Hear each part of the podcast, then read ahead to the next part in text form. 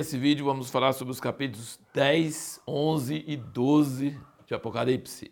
E nós já vamos começar respondendo a pergunta que nós fizemos no último vídeo. Em que sentido Apocalipse é uma forte prova de que foi Deus quem escreveu a Bíblia? Veja bem, João escreveu Apocalipse, certo? Bom, mas ele sabia que isso ia ser o último livro de uma coletânea de livros chamado Bíblia? Não. Ele sabia que iria terminar todos os assuntos que Deus começou em Gênesis, ia terminar nesse livro, e ele ia tentar, deixa eu ver, qual assunto que eu não terminei, qual assunto que não. Não, ele não sabia nada disso. O que, que João estava fazendo? Apenas escrevendo uma visão que ele teve. Ele escreveu a visão que ele teve. Ele não sabia que essa visão ia entrar na Bíblia, porque na época dele só tinha a lei e os profetas. Nem tinha os evangelhos e as cartas estavam escritas, mas eles não estavam reunidos numa coletânea. Como que um homem escrevendo uma visão pôde terminar todos os temas que começaram em Gênesis são terminados paralelamente certinho no Apocalipse.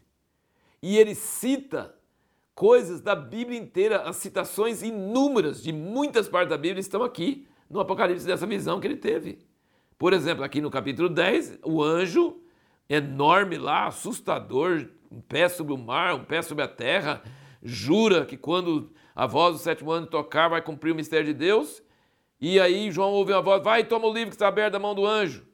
E nossa, ele teve que ter coragem para ir para aquele monstruoso, aquele anjo enorme que tinha lá. Ele pediu para ele e ele falou: toma e come-o. Já aconteceu lá. É. Ezequiel comeu o livro. Então, só pode ser Deus para fazer um livro tão perfeito quanto a Bíblia, usando seres humanos tão fracos, tão difíceis de usar.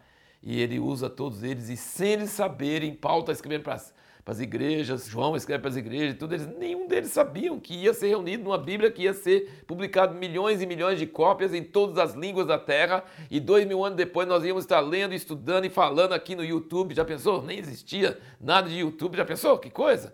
É demais. Então, e, e, você pode ler incontáveis vezes a Bíblia, você vai encontrar sempre novas coisas. É impressionante, tudo, pode vai por mim. Tudo que começa em Gênesis termina em Apocalipse, tudo, né? Lá só tinha trevas, depois Deus fez luz e trevas e aqui só tem luz, não tem mais noite. Lá só tinha água e o Espírito de Deus movendo nas trevas sobre aquela água, tipo pesadelo, né? E aqui não vai ter mais mar. Entendeu? É, você, você, pode pegar qualquer coisa que começa lá em Gênesis, aquela velha serpente, a antiga serpente que estava lá na árvore com Adão e Eva, ele aparece aqui também. Entendeu? Tudo que começa em Gênesis termina no Apocalipse. Tudo. O jardim que tinha lá vai ter aqui no fim. Só que tem uma diferença. Esse jardim tem um muro e o danado da cobra não vai entrar mais não, tá? Porque o muro tem fundamentos, que são os apóstolos, tem as portas, que são as tribos, e tem anjo vigiando a porta, então não vai entrar nada para estragar esse paraíso. No início tinha um paraíso, mas no fim vai ter um paraíso que não entra nada que estrague. E aí podia ir por aí afora muitas outras coisas. E aí nós chegamos no capítulo 11 sobre as duas testemunhas. No versículo 2 do 11 ele fala: pisarão a cidade santa por 42 meses. 42 meses é o quê? Cada ano tem 12 meses, né? 36 meses é 3 anos. E mais 6 meses dá 42. Então 42 meses é 3 anos e meio, tá?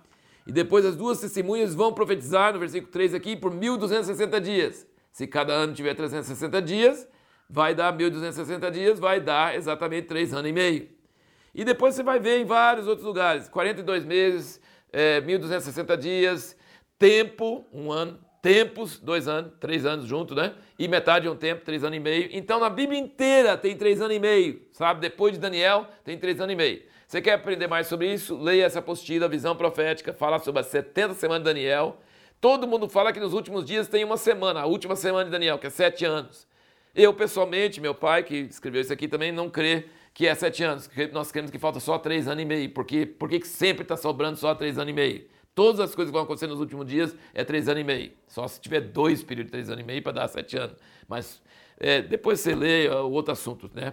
Agora vamos lá. As duas testemunhas ele não dá o nome deles, né? E fala que eles vão é, ser mortos, vão ser, ah, depois que eles forem mortos, seus corpos vão ficar numa praça da grande cidade, que espiritualmente se chama Sodoma, que fica lá perto do Mar Morto, Egito, que é muito longe dali, e onde o Senhor foi crucificado, que é Jerusalém, certo? Então, é, não tem jeito de você entender, né? Eles vão morrer em três cidades diferentes, o corpo vai ficar em três cidades diferentes. Esse é o livro do Apocalipse. É um sonho, é uma visão, é uma coisa que tem muita simbologia e muita coisa prática. E o que, que essas duas testemunhas fazem? Elas jogam pragas sobre a terra. E quais são as pragas? Exatamente as pragas que Moisés e Elias fizeram. Tá? Exatamente. Que Moisés e Elias fizeram. Transformar água em sangue, fazer fogo descer do céu, é, impedir de chuva, e, tudo esse tipo de coisa. Então não são Moisés e Elias, porque na Bíblia não tem reencarnação. Mas são ministérios como Moisés e Elias. Lembra que quando o anjo falou com Zacarias, pai de João Batista, que ele vinha no espírito e poder de Elias? Então Deus não, não vai reencarnar Elias nem reencarnar Moisés, nada disso. Ele vai trazer ministérios sobre a terra, como Moisés e Elias, que vão castigar a terra toda e não só Egito, como foi naquela época. E se vai ser dois homens ou se vai ser uma, uma companhia profética na face da terra, não sabemos. E como vai ser isso aqui, não sabemos que eles vão eles, ninguém vai ter poder contra eles, da sua boca sai espada, que é a palavra, e vai trazer muita desgraça sobre a terra, e depois eles vão ser mortos, e depois vão ressuscitar e tal, né? E aí no fim, você chega aqui no capítulo 10, versículo 7, diz que nos dias da voz do sétimo anjo, quando ele estivesse para tocar a trombeta, se cumpriria o mistério de Deus, como anunciou seus servos profetas. Está dizendo a última trombeta, a última das sete trombetas, certo? E aí no capítulo 11, versículo 15, Tocou o sétimo anjo a sua trombeta e houve no céu grandes vozes que diziam: O reino do mundo passou a ser de nosso Senhor e de seu Cristo, e ele reinará pelos séculos dos séculos. Então, terminou, né? Terminou, mas não terminou o Apocalipse, vai continuar. Então, significa que a partir do 12 vem depois do fim, depois da sétima trombeta? Lembra que eu falei que é o desabrochar. Então, o fim é a sétima trombeta, mas o capítulo 12 já começa outra visão. Visão de quê? antes dessa última trombeta, vai ter essas outras coisas. E assim por diante. Então não tem jeito de colocar em ordem cronológica, assim.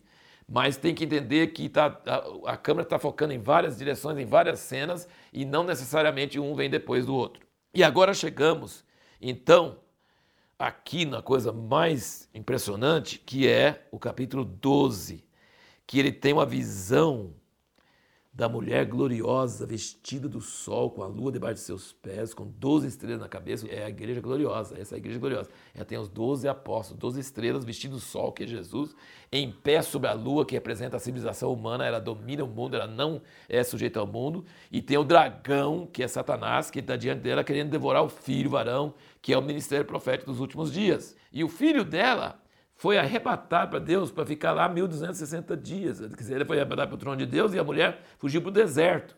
Então nós vemos aqui no capítulo 12 três companhias que são de salvos. Nós vemos a mulher, que é a igreja gloriosa, nós vemos o filho dela, que é o ministério profético, que eu acredito que esse filho varão seja a mesma coisa que as duas testemunhas, apenas tirando foto de vários lados, né? Como uh, os cegos pegaram um elefante e viram várias coisas e acharam que é assim. Então tem as duas testemunhas para julgar o mundo, tem o filho varão que mostra o ministério profético que sai da igreja, ele é gerado pela igreja. E tem os outros descendentes da mulher, que são a maioria dos cristãos que não se prepararam para os últimos dias e não estão na igreja gloriosa e não estão também no ministério profético, mas eles são servos de Deus mesmo. O dragão não consegue pegar o filho varão porque ele vai arrebatar para o trono de Deus. Ele, igual Elias, ele ficou escondido no deserto, fora da vista do serpente. A mulher também foi para o deserto e aí não tem jeito de pegar ela. Mas os outros descendentes, ele foi atrás e matou eles, né? Foi fazer guerra aos outros. Então nós vemos que tem vários níveis, várias cenas, e fala que o acusador dos irmãos foi derrubado, porque quando o filho varão chega lá, ele derruba o Satanás do céu e ele vem para a terra. E aí versículo 12 fala: Ai da terra e do mar, porque o diabo desceu a voz com grande ira, sabendo que pouco tempo lhe resta.